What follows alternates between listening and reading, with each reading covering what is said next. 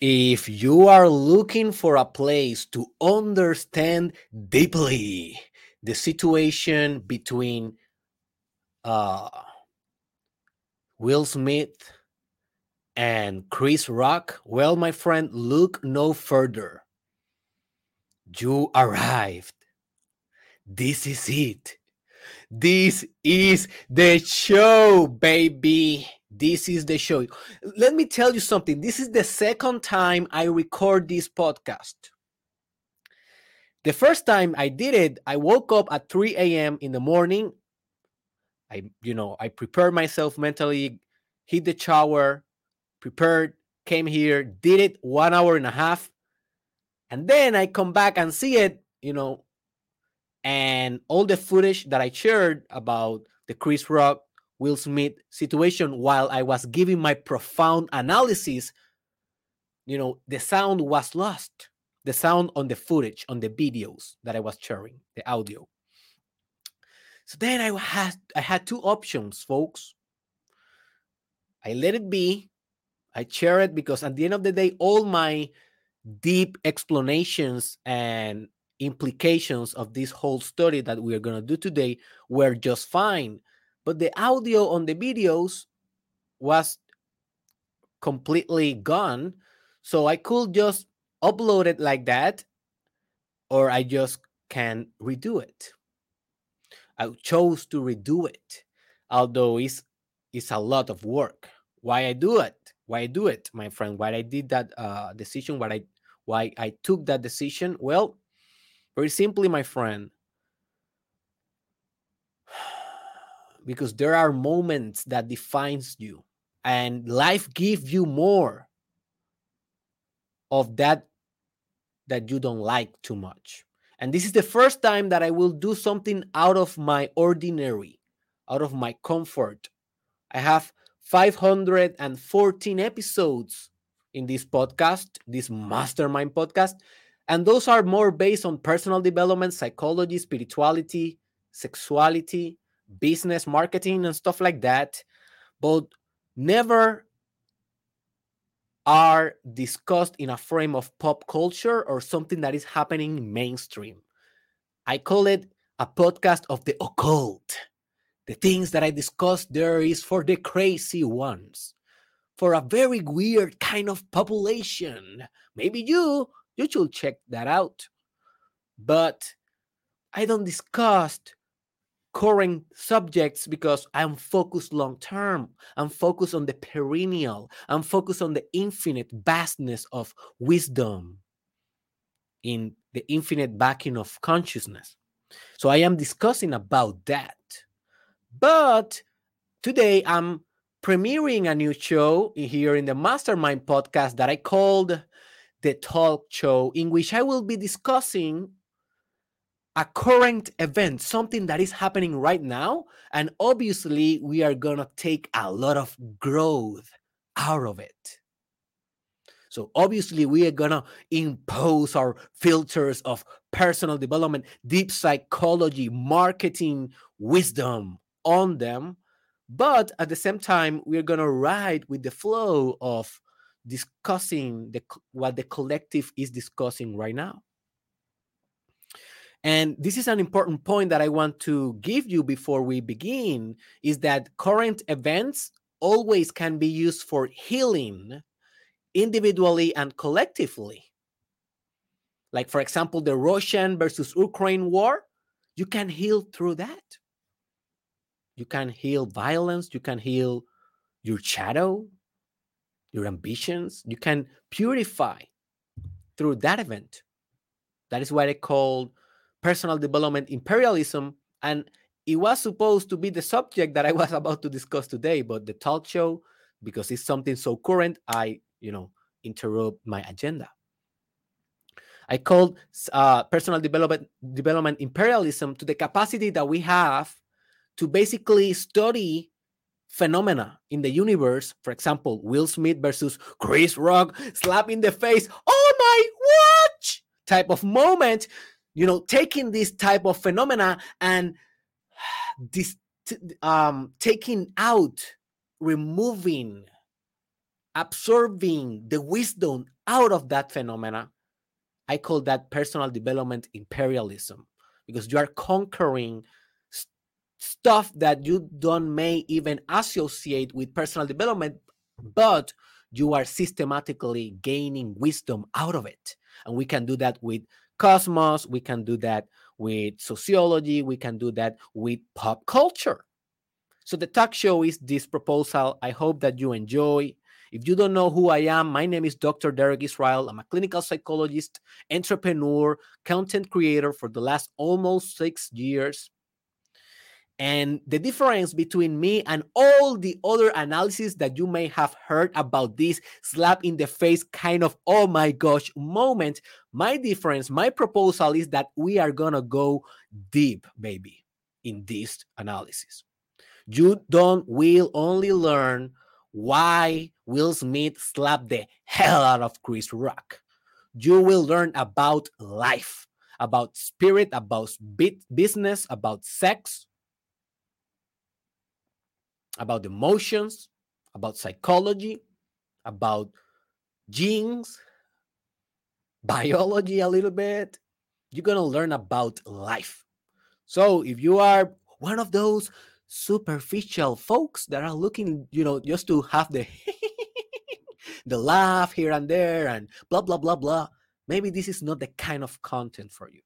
But if you are the crazy ones, one of the crazy ones, one of the one of the ones that wants to go profound, deep in the metaphysics, in the metaphysics, in the psychology, in the in the code of reality, the germ of reality, the beginning, the genesis, Genesis. Well, this is my friend, your home. It's a sweet home, though. And I just want to welcome you guys to the most deep analysis that you will ever heard. This is a promise, and I will over deliver about the Will Smith clap, uh, clap, no, uh, slap to Chris Rock face. Are you ready, baby? I hope so.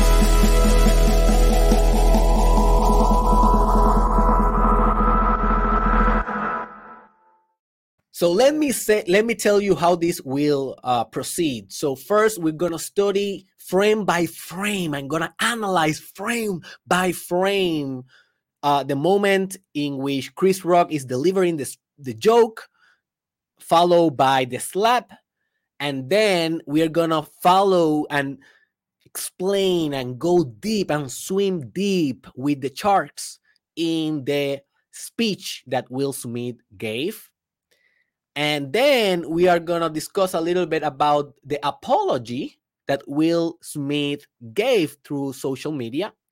And also, I'm going to be inserting certain elements of the movie King Richard, that is the movie that unleashed this whole energy. So, let me tell you something that I learned from a friend of mine that is very spiritual woman.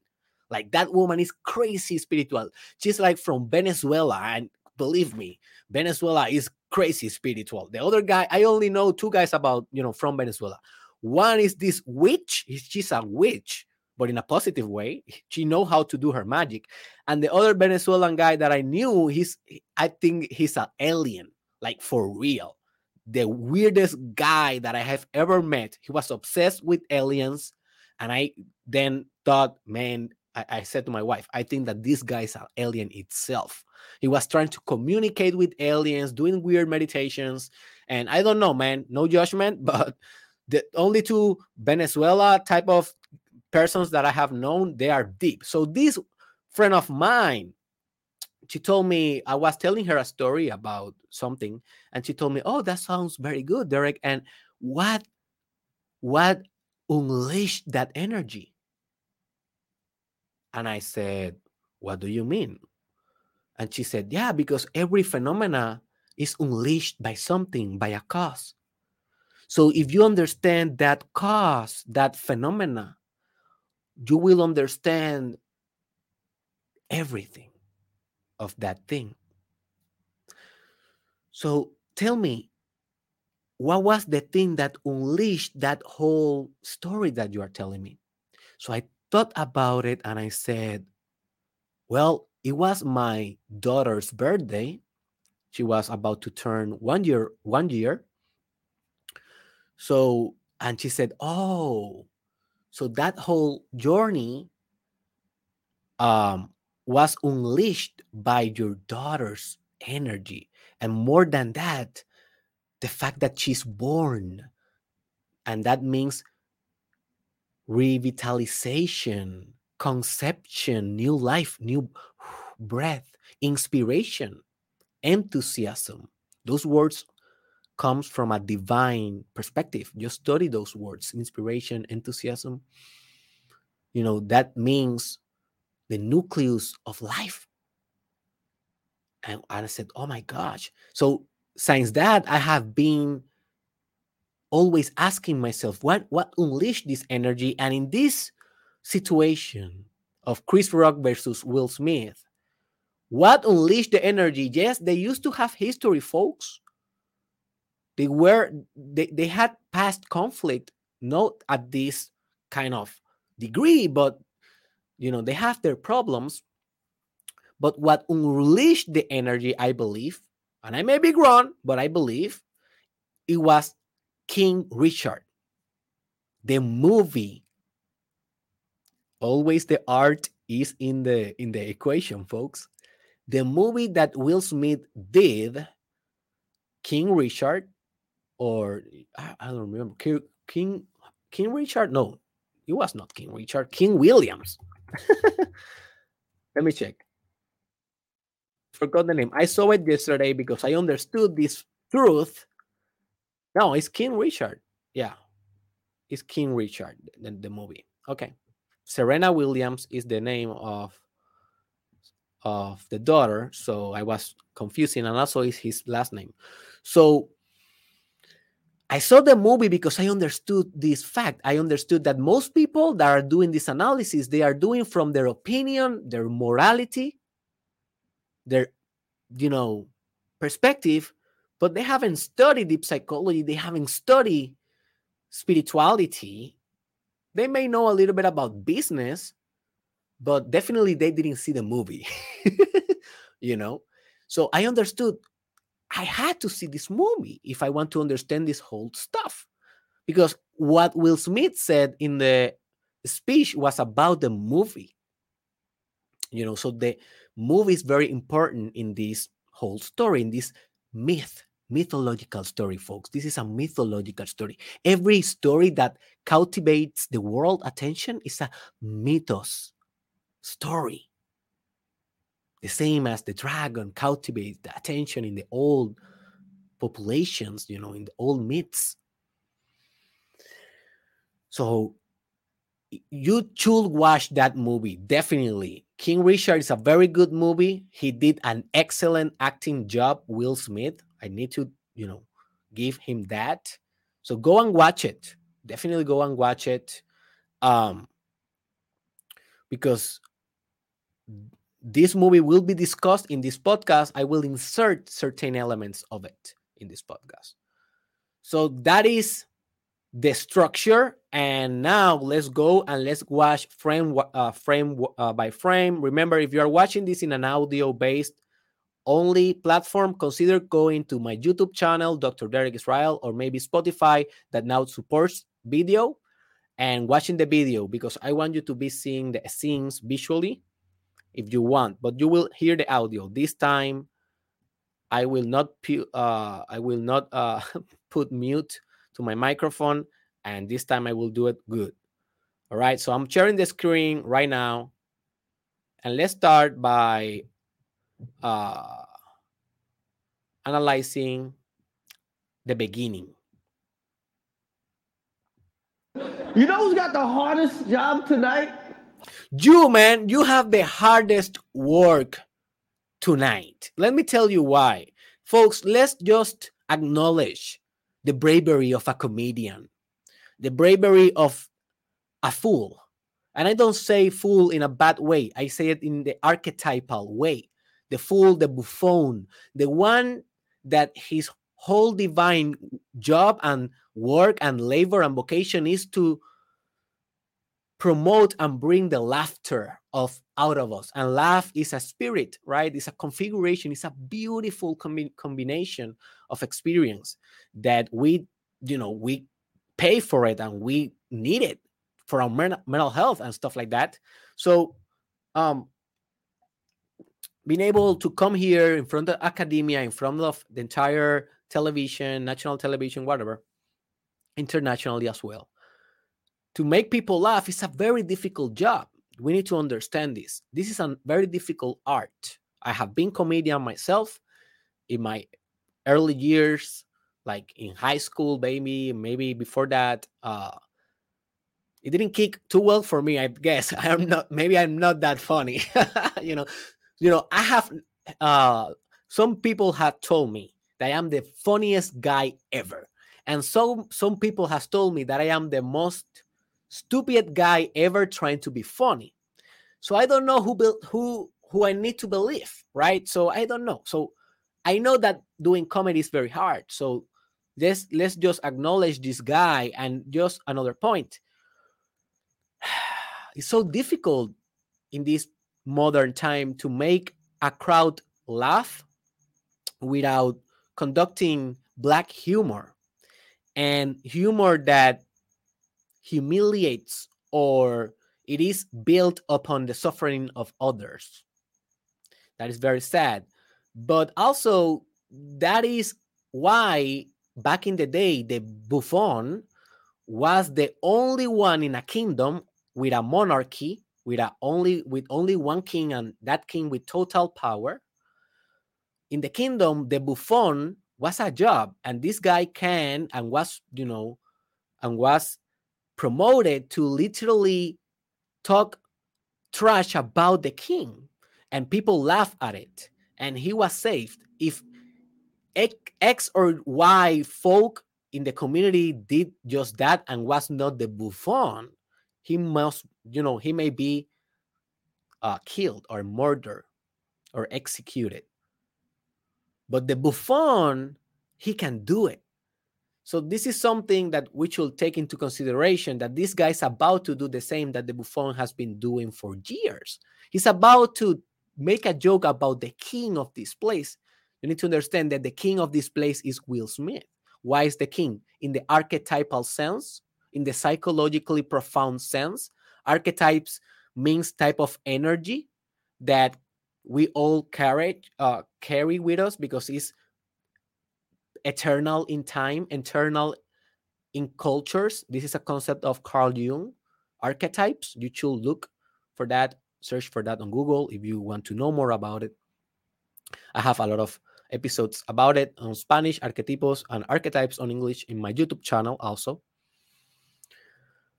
The king of this night is Will Smith, and he's about to make a joke about about his wife and you know indirectly about him and he's the king because obviously he's about to win he's a, the oscar he's he's the popular guy he's he's the guy that is drawing the attention he's the vortex spiritually speaking in this room in this day. He's not always like that though.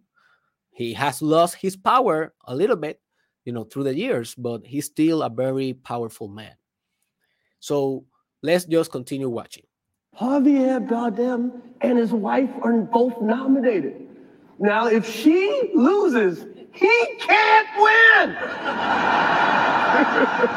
he is praying that Will Smith wins. Like, please, Lord. Jada, I love you. G.I. Jane 2, can't wait to see it. All right? So here, here, now there is the conflict. Now, now we start. Here's the moment in which he makes the joke.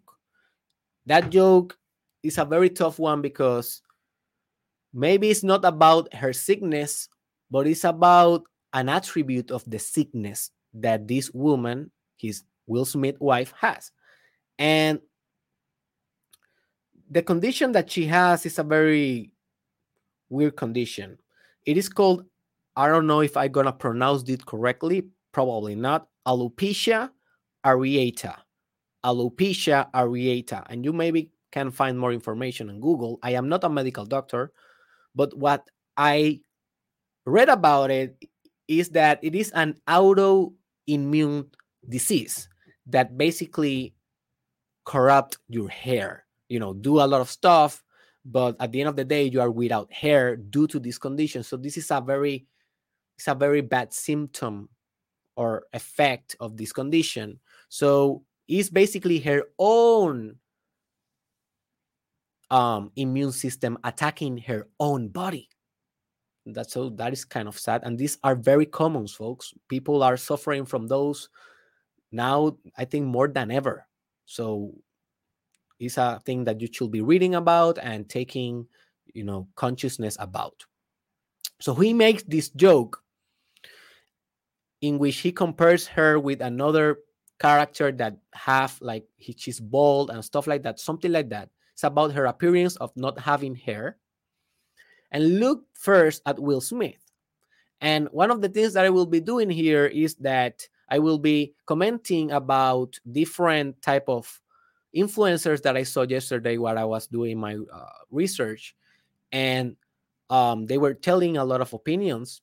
So I will be saying some of those and what I really think about it. So some people were saying that, oh man, but what a hypocrite Will Smith is. He's laughing. He's laughing at the joke. Look at him. What, right? And then he go and slap Chris Rock. That is hypocrisy right there. But just lost. Let's just remind ourselves in which industry we are navigating, folks. We are in Hollywood. And Hollywood and music, business wise, and this is where we start the deep analysis with all the dimensions. We're going to go sex, sexual, social, business, marketing, spiritual in a non linear order, in more like an integrative big picture order. Okay, so stay with me. You know, music and Hollywood are the mo- are the places for the fakes. These people get paid to be fake. They get paid to act to fake. And now, acting and faking is not the same. Act is an art form. It's definitely an art. But it's, a, it's the art of being something that you are not. Because if you are being you, you are not acting, you are just being. Music is very similar. It's, everyone has a mask there. What Carl Jung used to conceptualize conceptualize as the persona that is the the way that we project to the world although inside we are in a whole different type of being and level and emotion emotional state so here we have a will smith that he's laughing about the joke but how do you think he feels and i will not take side i am not hey I am Will Smith team. Hashtag Smith. Woohoo! Bad boys, bad boys. What you gonna do? What you gonna do when I'm coming for you? No, no, no, no. I am not in his team. You will notice through the flow of this podcast. Also, I am not with Chris Rock.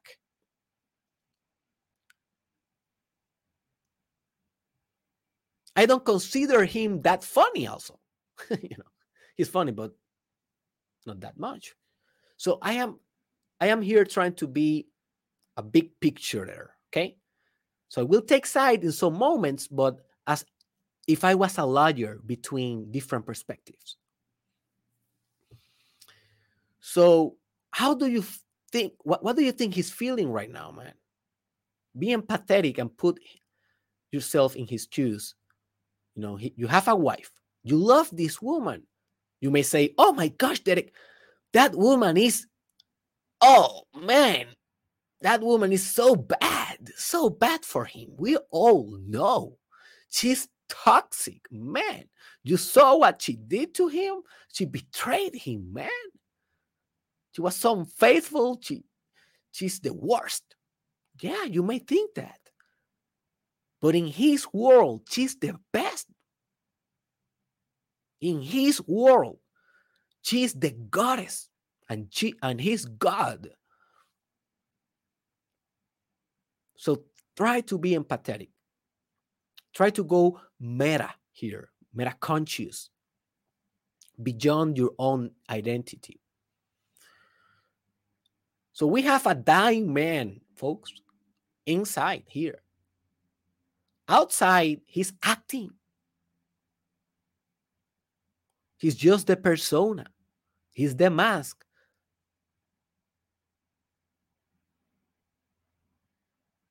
But if he really learned something from the movie and from his own current state of spiritual growth, he know that he cannot do that anymore.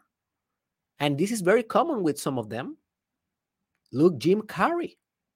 He woke up, he connected with his constitutional values, and he almost quit Hollywood entirely. He come back like one every year or one every two years, and that's it. So we all are growing in this world, different velocities. So in this moment, he's having what we psychologists, we, you know, we put strange names to everything. We call this cognitive dissonance. And this is when you are having one type of thought, but maybe another kind of emotion. You are, you are thinking happy and you are feeling sad. Or maybe you are feeling sad, but you are acting happy. Is when your cognitive apparatus maybe in your behavior or maybe in your thoughts or maybe in your emotions that in the last analysis or ultimate analysis are just one same thing but let's pretend that they are different. Conceptually at least they are different. So he's acting that's so good. Uh, yeah. But inside he's humiliated and that creates a lot of tension. That creates a lot amount of tension. And this has been documented in literature for years now in psychology. If you are in a very vulnerable state at as Will Smith then confessed in his speech, or maybe you may say, oh, he faked it, but okay, let's pretend that this thing is real it can be fake, it can be staged, but let's pretend it was real. If if if he's vulnerable as he said he is, he will not be able to contain that tension from the cognitive dissonance anymore. He needs to do something. And you only have two options in this type of situation in your life. Or do you call do you suck it up and repress a lot? Or do you connect with your deepest values with with what i call constitutional values. I will be doing an episode of that in i think next week. So stay tuned to the mastermind podcast. Subscribe if you want. Um and if you connect with your constitutional values man you need to you will act something authentic, right? So I am not saying that he didn't thought what he did and that he did, that he was not methodic. And i will explain in the future in this podcast you know ahead when time is right. But i'm saying that his cognitive dissonance this time it was too much for him to bear and he connected with he believed was the most important value foundational value to protect. And in this case was love protection um respect. Okay? So let's let's continue. Obviously, here, uh, before we continue, we can see the face of his wife. Obviously, she's not the same. She's not having the cognitive dissonance. She is mad inside and she portrayed uh the, you know she's angry. She's like man if she's thinking about slapping you know chris rock right now. So just notice the difference. They are feeling the same. Go folks they are feeling the same. In psychology we have this term that we call attunement and this is when when a couple or maybe you know it can be just normal people maybe a therapist and a client or maybe two brothers but two people connect in such a deep way that they can have an intersubjective experience. That means that they can feel each other feel each other. Like what you are feeling i'm feeling it's like a connection like the connection that twins have but with someone that is not necessarily your twin. So they are feeling the same here, folks.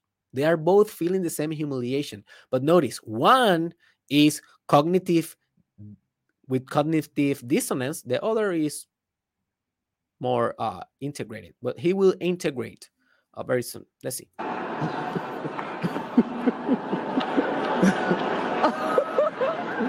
that was a that was a nice one. So this is uh, a moment that we need to discuss because a lot of people were asking why he said this is a nice one, why he validated the joke.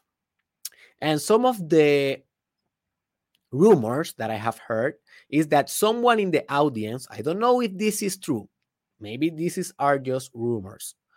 Someone in the audience just um, screamed scram or how do you say jailed like that was inappropriate. You know that that joke is like uh, based on a sickness or that joke you know you, you went too far. Someone just like did something like that. So then he like listened to that and sent it and then he said like no this is a nice one right? If that is true this adds a component this adds a very important social component to the dynamics. Because now he don't he doesn't Will Smith do not only needs needs to deal with himself and with his wife what she will think about him and I will expand a little bit in terms of sexual market but now, if other social beings, and remember, we are highly social animals, so they are very important for us and for our survival. If other social creatures are like saying, like, oh man, that was too far, you know, now you are involved politically. Then you understand? Now you this is politics. This is social dynamics beyond just confrontation you know?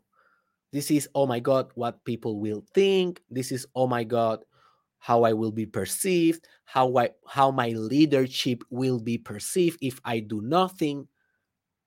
Just think about it. It's about roles. It's about power. It's about status oh my god this is the most important night of my life i probably will win the award. So this is a guy that is insulting my wife. People is mad what I should do. All these social dynamics, they are psychological, but but are mediated from social cues and social feedback. So this is very important. Also, it's very important in in the sexual market perspective what means the sexual market? Well, that is the psychology that we'll have in terms of how we sell and buy our sexual proposition. You are a sexual proposition. I am a sexual proposition. This is the game of how we mate with each other. So the fact that you have a relationship with someone that is a sexual market strategy. You are you are giving yourself to another person, you are joining, merging with another person, sometimes reducing the opportunity or eliminating the opportunity to, to be with other people, but you are choosing that strategy because you think that that will benefit more your gene distribution and reproduction. And this is obviously very biologically driven. Everything, everything in the world is multi-perspectival and have multi dimensions. So we need to add layers of psychology, morality, sociology, politics, economy, you know, economics, and in order to be a big uh, to see a big picture. But I want to isolate. I want to reduce to to biological, sexual. Um, sorry, I'm having a call right now. My wife always call when I'm doing something important. so I'm I'm gonna to I, I'm going to reduce to the sexual market right now because this is so important. Although by reducing, we are going to lose some complexity.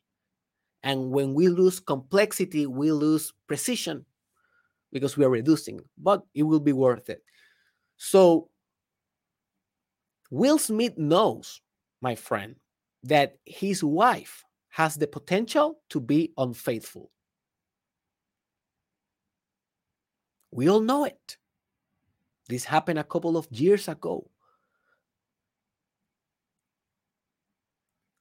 So he knows that he needs to maintain a good status in her psychosexual mind. If he wants to maintain her to his side.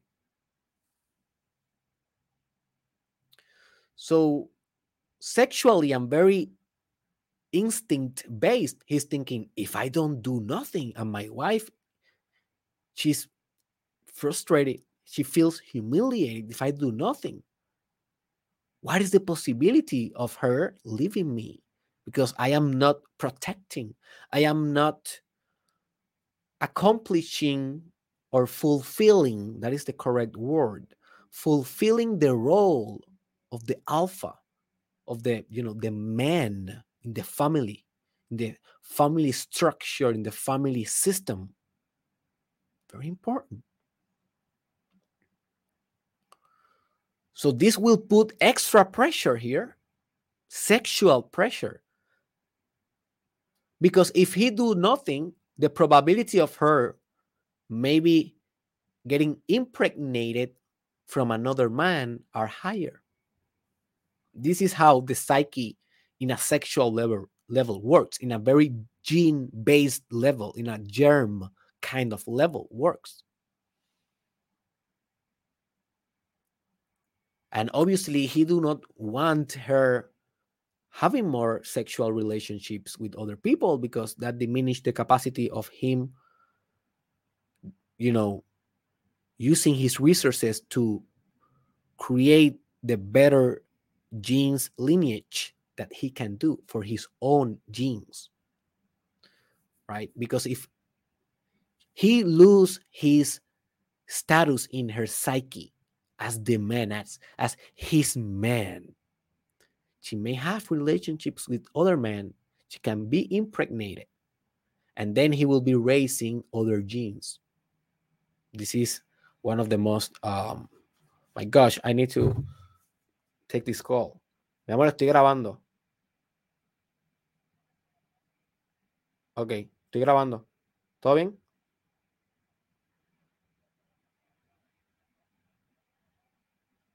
Ay, mi amor, me tengo que ir, bye. Okay, everything is okay.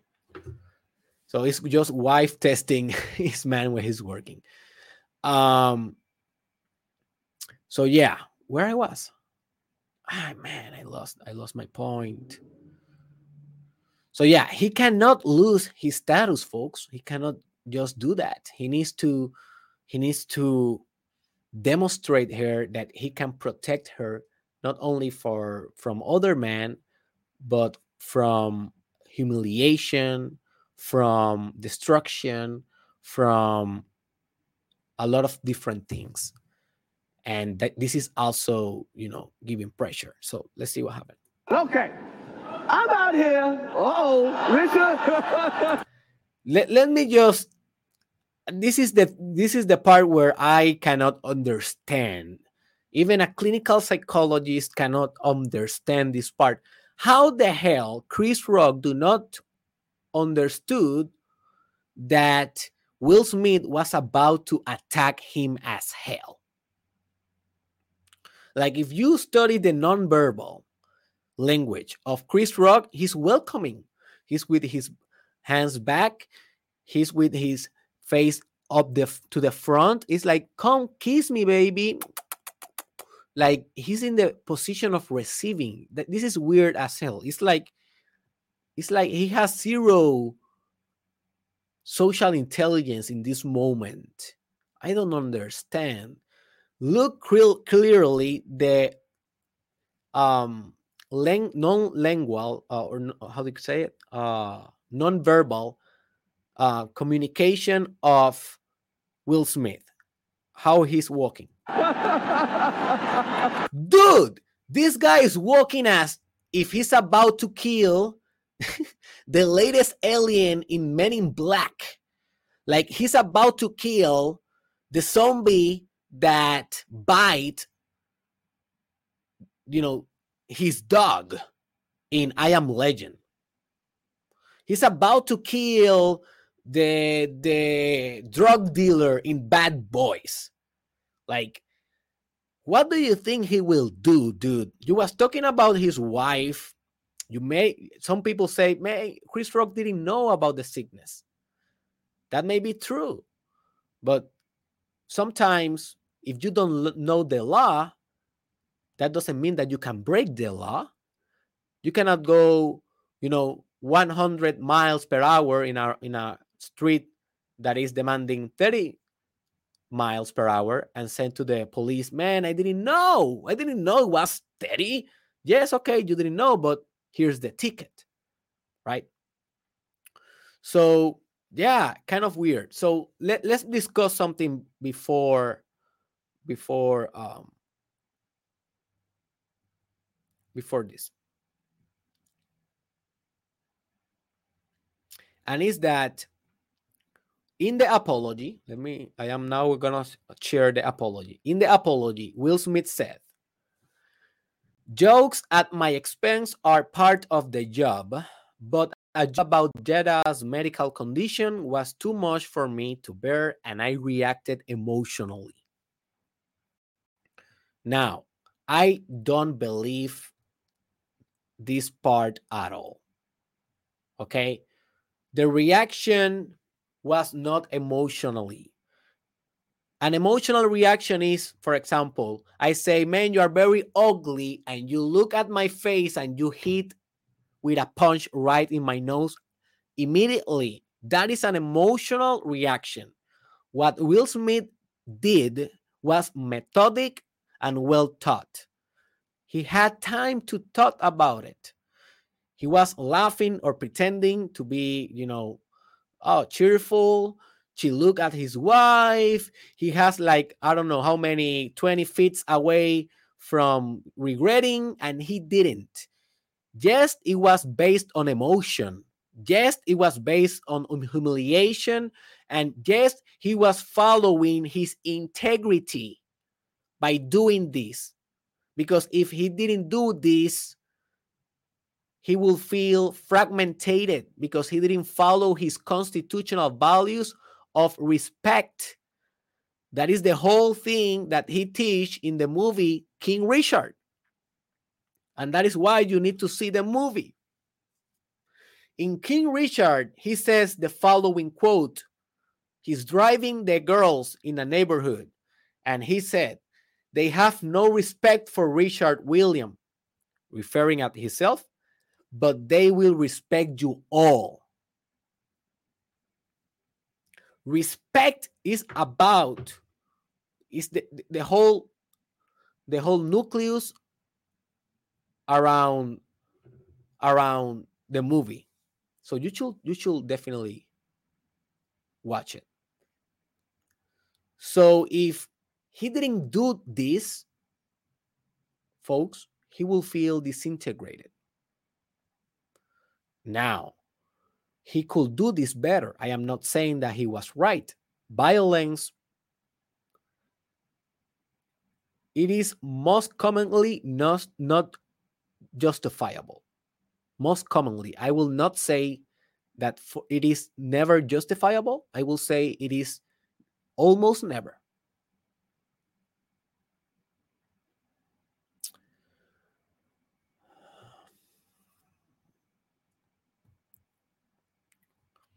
But yeah, respect, man, is is is so important, and it was very important for Will to feel integrated. It was very important for him to establish the boundary. He could do it better. He could just said, "Hey, man, don't put your, you know, my wife name in your mouth anymore." And but you know, in that in that moment, he was so also so disintegrated as a human being. If he's so vulnerable vulnerable as he say he is well that is not a good combination. And he he did what he did. Let's see. Oh my gosh. Let's see again man. This is like one of those. Oh my gosh. Is in this moment why are you not what I don't know how he doesn't have even a defense stand. You know, Chris Rock. Oh, oh wow. So this is one of the and look, so so so many people say, "Oh, look, they are smiling." Yeah, they are smiling. One is smiling because he's so professional, man. You know, let's just let's just acknowledge the professionalism of this man, Chris Rock he rocked. Like, oh my gosh, if someone can handle the uh, adversity in performance, like for example, my wife calling me in a problem, I don't know what, but it was not an emergency. So, oh my gosh, I didn't plan for that, right? That is adversity. And I am kind of distracted right now. I am not 100% due to this call, right? But this guy, he just received a slap in the face. And he's reacting like a king, man. So yeah, a shout out, man, to Chris Rock. He he, he didn't. I don't. I, I don't. I believe that he did grown the joke. Like I don't promote that joke. He did, but in this sense, in this part of his performance, because let's judge let's judge him part by part. He rocked, man. He rocked. And you cannot fake that smile on Will Smith. That is the smile of integrity. You may say it's a very toxic integrity. It may be. It is a shadowy integrity. It may be. Probably he's very unconscious of a lot of his internal dynamics. So he should be doing a lot of more meditation, yoga, integration, contemplation, a lot of more integrative therapies and work, internal work. But hey, at the end of the day, who doesn't have the shadow, right? So let's see. Wow. so yeah, so many people is saying, "Oh, Will Smith is walking back like he's the man." Yeah, because he feels like the man. He he he has the spark of testosterone of knowing, at least believing that he did the exact right thing that he needs to do to maintain his wife faithful in the sexual market for him. That is a sexual strategy, folks. The slap what was a sexual strategy, and more than that, also was a statement. Because this is the emotional and psychological part. After his wife publicly said to him, I betrayed you. I was unfaithful. I was, you know, not faithful. I was unfaithful with you, to you. You know, the world has been criticizing her so much, and he loved her so much that he needs to say not only to Chris Rock, but to the whole world if you criticize my wife, I will slap you in the face. This is a statement. This is an act. This is not just an assault. This is a message. This is a psychological function. There is something in his in the Will Smith psychology that is integrating in this moment. And if we go more more profound, if we go back back back to his Unus Mundus, that is uh, the only one world in alchemy and also in Jungian psychology, and that is basically if we can perceive or interpret that this whole situation is happening inside the mind of Will Smith and he's only interacting with internal dynamics materialized externally, but they are all projections of his own center of consciousness.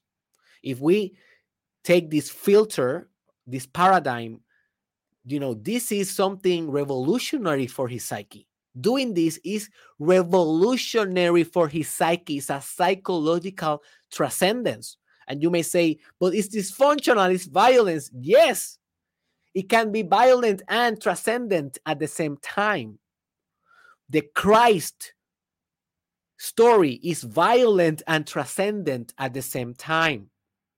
The Ukraine and Russian war is violent and transcendent. It has a symbolical, transcendent function, element. Everything in life has because we live in a mythological, symbolical, mystical, magical, not only material life. I told you we are going to go deep, boy. I told you this was going to be the best, boy.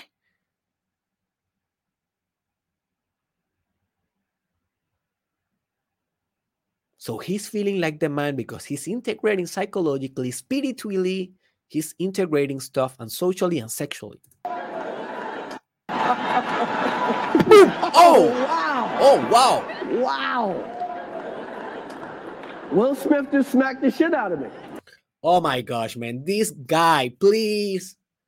Let's give an applause, man. This guy is dude, you you man, you I want that skill, man. That is mastery right there. He did a joke about it. He did a joke about it. So he's processing what the hell happened, but he's still in performance. That is mastery, folks. That is 10,000 hours at least of work and training.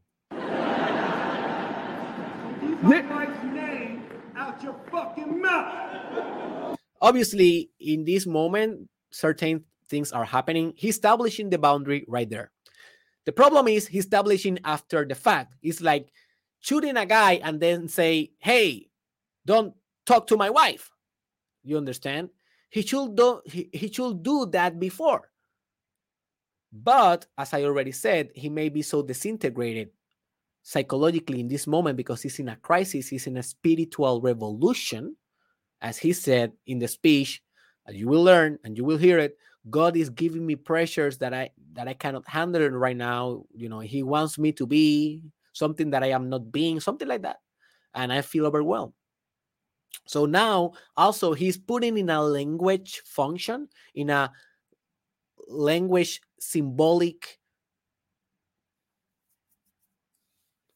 dimension, the psychological act that just I just talked to you about, like the integration that he has about respect, about he becoming uh, vertical with his values, linear with his new character. So that wholeness for a moment, it may be toxic, but it, it, it's a it's, it's a wholeness for the personality. You know, that is giving him the necessity also of expressing it in words to codify to codify or to or to memorize or to organize better the information and also to establish the boundary afterwards sadly afterwards. Wow, dude. And this guy just said another joke. Man, I, I okay, I will retreat what I said in the beginning of the podcast that this guy is not funny. Now I'm feeling that this is really the funniest guy in the world. That I now that I'm studying this like for the fifth time in 24 hours, man, he's a master. Yeah. It was a G.I. Jane joke. Keep my wife's name out your fucking mouth. I'm going to, okay? I could, oh, okay. And here is what I believe is the greatest statement in the history of television. That was a greatest night in the history of television. Oh, oh my gosh. Wow, man. Uh this guy he maintains so well. That is so admirable. Also, after this video is over, he tried to to continue normally, but his brain was still trying to process what happened. Like he got slapped in the face, no one did nothing, and let's talk about privilege. And obviously, this is a social factor. If this was done by other person without the social privilege that Will Smith have, he may be banned, he may be arrested, he may be eliminated. But it was it was Will Smith. It was the popular guy. Remember, I said the king. The whole collective consciousness of that group there in that room, he was the king. He had the king aura. He had the crown, the invisible crown. He has the sun in the center of his chest illuminating with light. Man, this is this is so profound. Some some of some of the things that that I'm saying here. And um and this guy just slapped you in front of everyone, and this guy just trying to process what is going on and he he made some mistake he says like oh, I, am giving a documentary, and then no, no, an Oscar. Look, it was sad. This part is not here in this video, but if you can watch the whole footage, it's kind of sad. But I think he he did it like he managed the whole situation very good. Okay. All right. So now let's go right into the speech when Will Smith um Will Smith won the award. And the Oscar goes to Will Smith!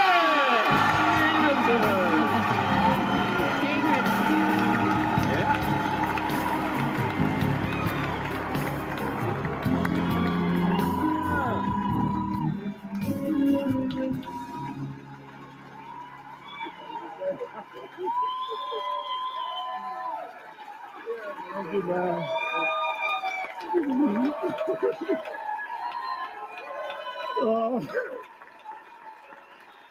oh man. Uh, Richard Williams. Let's stop here. This is a very old political strategy. We call this externalizing the blame. Every president president do it. Every president said, "This was not my fault, folks. This was the former president fault." And that is a chain that never ends. So this is a strategy just to externalize the blame and he put it on a character in the in the character that he personified uh, personified in in the in the in the movie that he won so I think that the some people say it was a nasty move. I think it was uh expected move, an expected move, um, because he already thought about it. He already knew, oh man, I screwed up. I slapped the man face in front of everyone, right? This is not good for my image. This is not good for my business. And I don't think he's going it's gonna be bad for his business. We all know that Will Smith yes, he's kind of popular on YouTube, but he's not the same Will Smith that he was 20 years ago, 10 years ago, maybe, you know. So he has been losing power and status over time. But now I think that this will revitalize a little bit his image. Um, it may drag some negative connotations and negative consequences, but I don't think that this will, you know, corrupt his career or break his mo- um, momentum. No, this just will add or synergize for both. I think also the same for Chris. He may be able now to use this as a joke, as a subject in his shows and stuff like that. But yeah, so let's see what he say. Um, was a fierce defender of his family. Obviously, he's trying now to justify why he did what he did he he's trying to say you know i was contaminated with the character. So i and and he gonna say it like in a couple of minutes he's gonna say something like the art is the life or the life is the art. Is because when you are if you are a writer if you are a painter if you're an actor or you know that when you are building a character you feel like the character. You think like the character. Just think about the joker that died because he was so in the character. You know pablo escobar in in his series you know it was called patron del mal. It's a very famous series in which the actor that was doing uh, as pablo escobar he said man i feel evil I am turning evil. I don't want to do this anymore. I don't want to be Pablo in the movies, in the series anymore because the character contaminates the identity. You need to be able to lose yourself to, to express the character. That, that is art. And that is a risk that we all, you know, take when we, we when we depart to art. So he's trying to justify, but he has a point.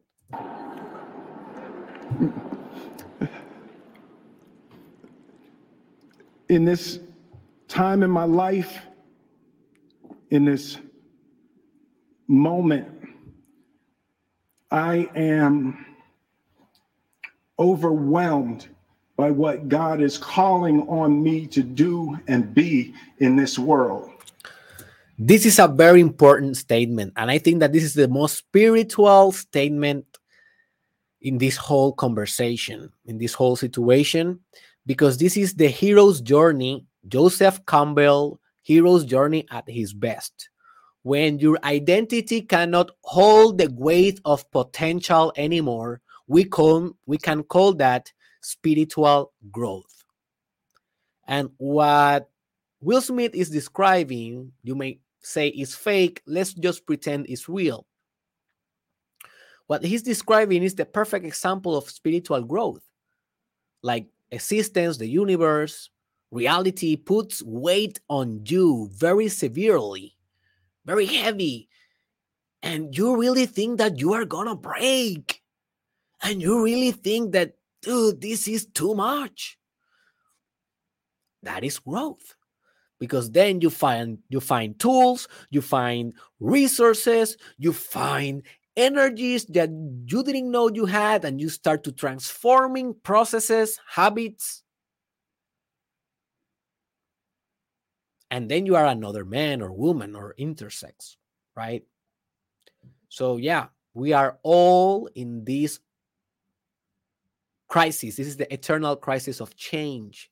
But obviously we can also assume that he may be having some psychological issues because these type of stages of our life of deep transition you know sometimes are well accom- accom- accompanied or how do you say that word? They, are i don't i don't know how to say that word. Let me just google it. I just google it. Accompanied Accompanied. Accompanied. Accompanied. Accompanied. Okay. Accompanied. Oh, I didn't I didn't know that word. So I forgot what I was saying, but yeah. Um anyways, I forgot what I was saying. Let's continue. Making this film, I got to protect Aunjanue Ellis, who was one of the most, the strongest. This is, I think, the woman that makes her uh, his wife in the movie. She's the actress. So it's a very good movie. Watch it, King Richard. Very good. I was surprised, man. I was surprised with the movie.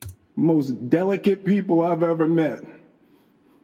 I got to protect Saniyya and Demi, the two actresses that played Venus and Serena.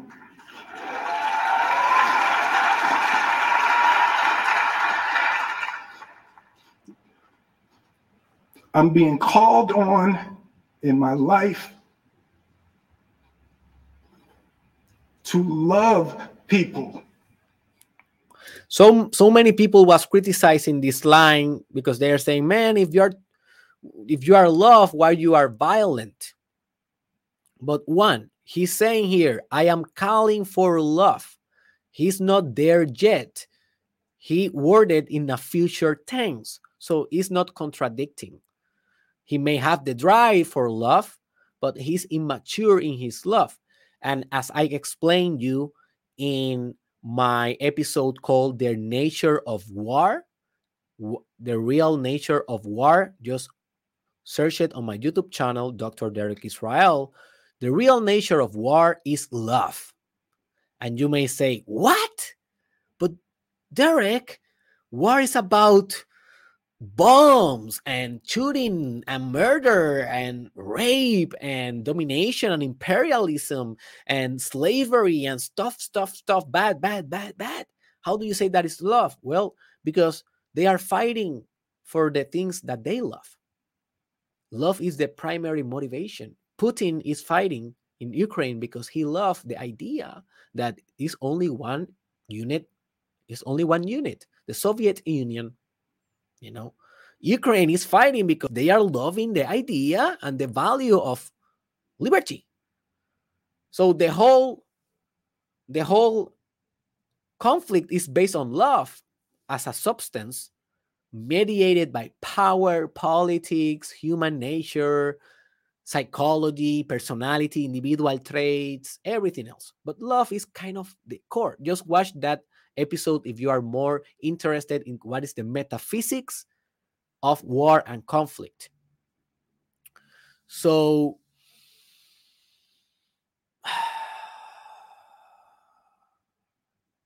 the fact that you want to love, it is not opposite with violence. Sometimes they happen at the same time, they co occur. Okay. I need to we need to acknowledge that from life. We cannot be utopian and think, man, violence, you know, is never right. That is not true.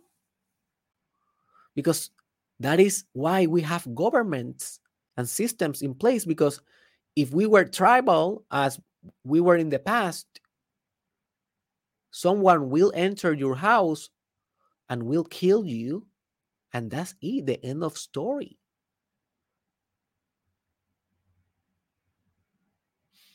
So being able to protect, being able at least to have the potential of being violent is not bad. Violence is a feature of reality, it's not a feature of humanity. Animals are violent to each other, plants may be violent organisms, microorganisms, macroorganisms.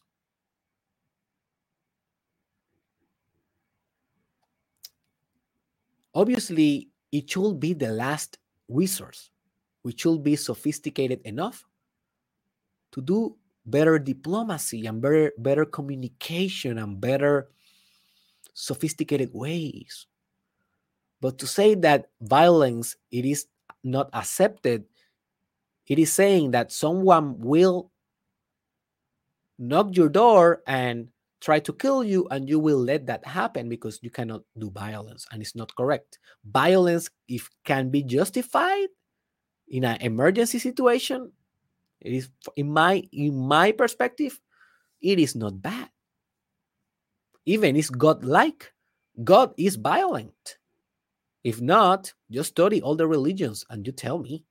If it is not the the demon that you know everything eats like the um krishna no it's not krishna kali in india you know or ganesha the, the god of you know destruction and and transitions and problems and obstacles.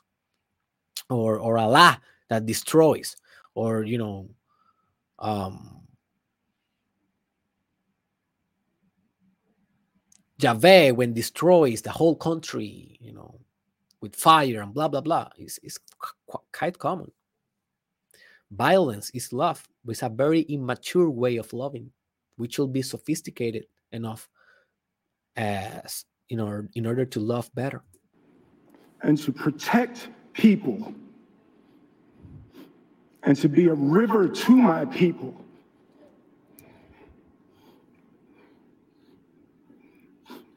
I know to do what we do you got to be able to take abuse. You got to be able to have people talk crazy about you. In this business, you got to be able to have people disrespecting you. You got to smile and you got to pretend like that's okay. Exactly as we were telling in the beginning, you know, that cognitive dissonance, he was not able to carry that anymore. He needed to act. He needed to integrate itself. His mental health needed. Now, that doesn't mean that is socially correct. You know, sometimes the things that you need for mental health resolutions are not the things that other people needs needs you to do to them right? Maybe it's good for you to scream at someone because you need to say it and maybe it's not going to be good to them you know? I'm not i'm not sure if i'm explaining um well my point but basically um he he needed to act.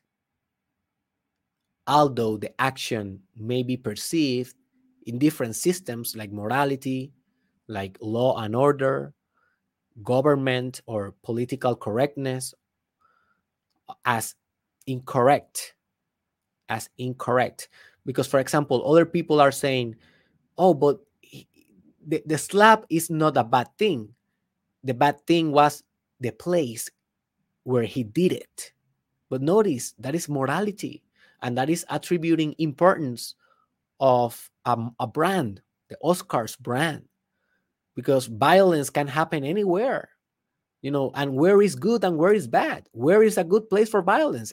It is that's it, it is that not relative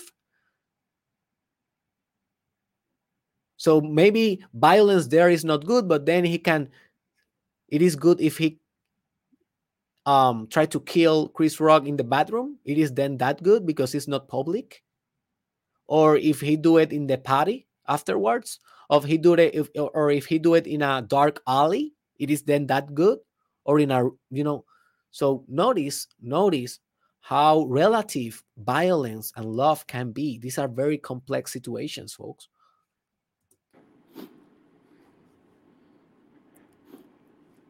Richard Williams, and what I loved, thank you, D.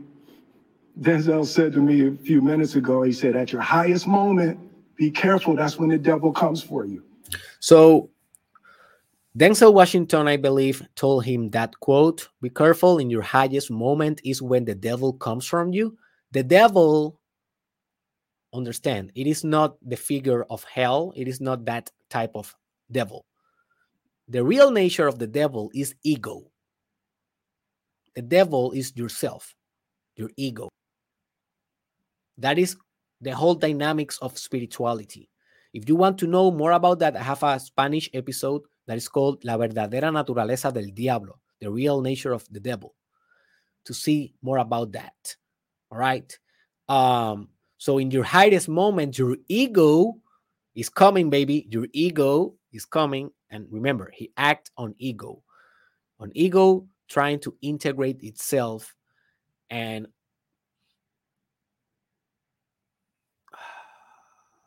is all leading is all leading to a spiritual integration, I believe. But yeah, it's, it's kind of difficult to tell just by looking outside. Obviously, I am not, you know, I don't have insider information. I am just trying to figure this out with you guys also.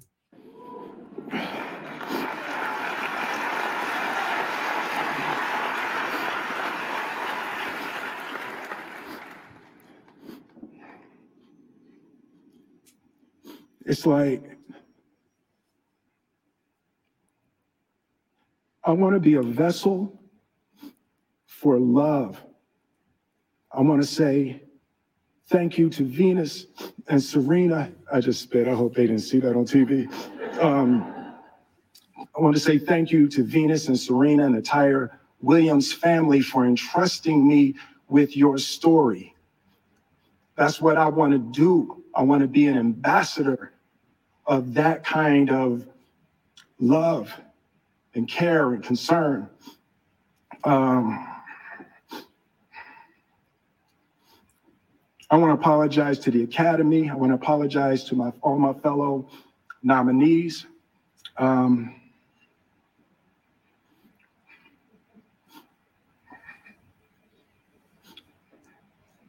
this is a beautiful moment, and I'm not. I'm not. I'm not crying for winning a, an award. It's not. It's not about winning an award for me. It's about being able to shine light on all of the people, Tim and and Trevor and Zach and Saniyya and Demi and Aunjanue and the entire cast and crew of King Richard and Venus and Serena, the, the entire Williams family. Um,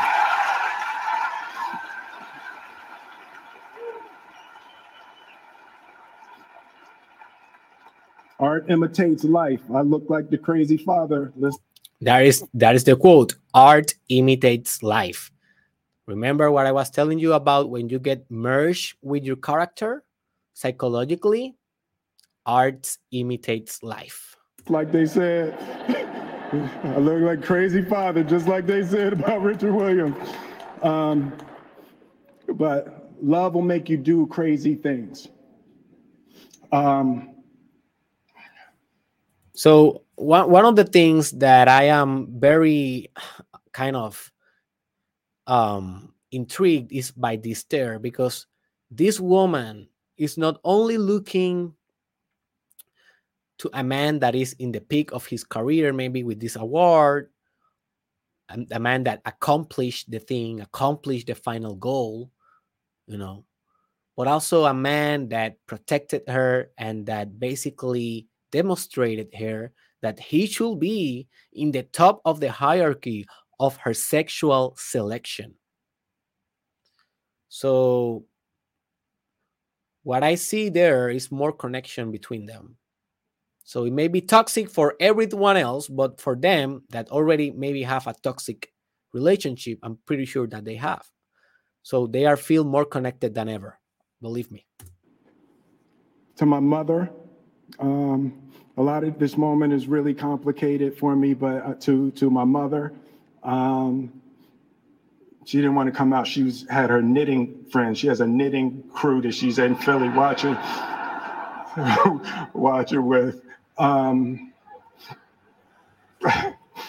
um, being able to love and care for my mother and my family, my wife. Um, I'm taking up too much time. Uh, Thank you for this honor. Thank you for this moment. And thank you on behalf of Richard and, and Oracene, the entire Williams family. Um, thank you. Uh, uh, hope Academy invites me back. Thank you.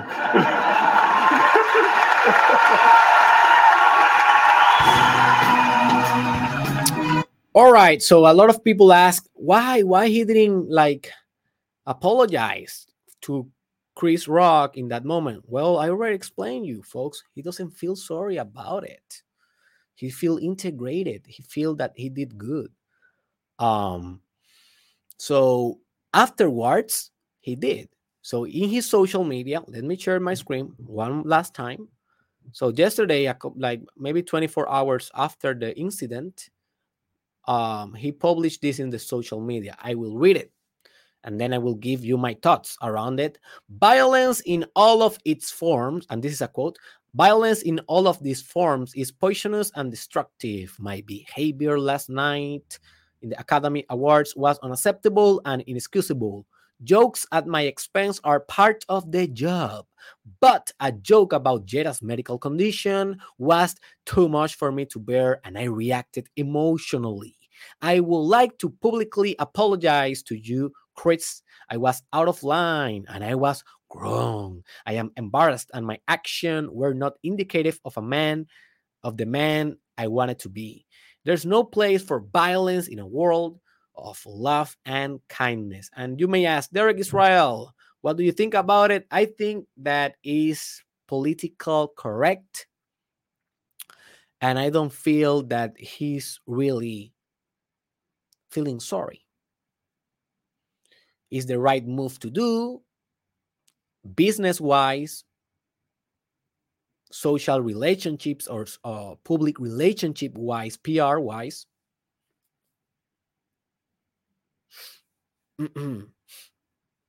but i don't feel that he really wants to apologize. But let's see. Maybe in the future they will be joining again and you know maybe having some fun making some jokes about it. They definitely gave us something to talk and to learn. And I hope that with this podcast, you learned a lot, to have fun, I hope. And I hope that if you haven't subscribed, well, man, this is your opportunity to to come to a new place here in derekisrael.com, here in um, in my podcast. Uh, you have a new place to go very deep in your personal development. And I will I will continue doing more mainstream pop culture analysis like this one.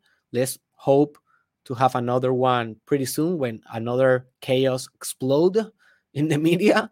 Um, so yeah, this is the talk show. Please leave your thoughts. Download, uh, download. Um, sorry, down below. Um, I want to know what you think about it. What was the most shocking aspect of it? What aspect do you disagree? Um, just share your thoughts share this episode with someone if you think it has value. Share it with someone that also helps a lot. And remember that you can visit derekisrael.com i strongly recommend you to do because there you can find everything that i can do for you. Uh, there you can find my books. Uh, my first one is coming in the next few weeks. Uh, you can find there my life purpose course, my self love course, my meditation course, my how to be a top content creator course, my sexual mastery course. You can find there my consulting service if you want consulting, my individual coaching if you want coaching with me one on one. And you can find all the projects, product solutions that I have going on in derekisrael.com. For me, was a pleasure to serve you. I see you in the next one.